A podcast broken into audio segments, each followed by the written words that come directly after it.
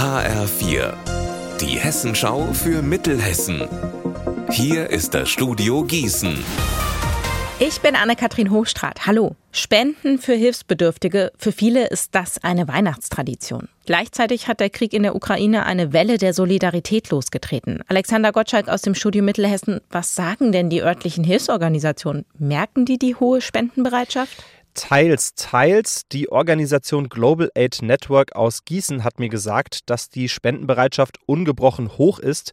Sie schickt regelmäßig Hilfstransporter los und einer von denen hatte jetzt 500 Geschenke mit Spielzeug geladen. Das Spielzeug wird in Moldawien an geflüchtete ukrainische Kinder verteilt. Von vorweihnachtlicher Spendenfreude spürt die Ukraine-Hilfe aus Breitscheid leider wenig. Ihr Spendenvolumen ist um 85 Prozent gesunken im Vergleich zum Frühjahr. Trotzdem, über 1200 Geschenke für Kinder in der Ukraine sind doch zusammengekommen.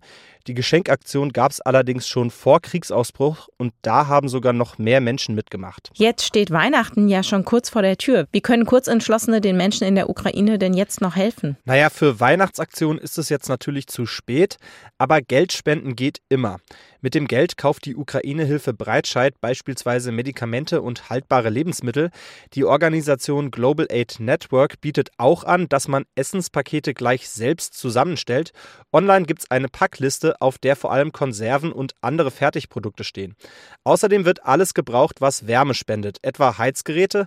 Man kann aber auch gleich Holz spenden. Das hat zum Beispiel gerade ein Unternehmen aus Laubach gemacht.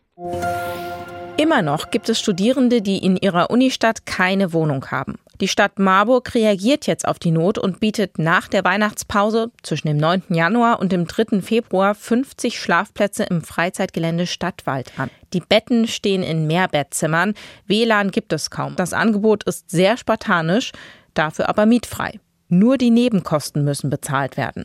Interessenten können sich bis Freitag melden. Unser Wetter in Mittelhessen. Dieser Start in den Winter verläuft mild bei 7 Grad in Greifenstein, 7 Grad in Gedern und 9 Grad in Wettenberg. Heute Nacht kommt der Regen zurück, dabei kühlt es kaum ab. Morgen beginnt der Tag dann wieder mit Wolken, aber trocken. Ihr Wetter und alles, was bei Ihnen passiert, zuverlässig in der Hessenschau für Ihre Region und auf hessenschau.de.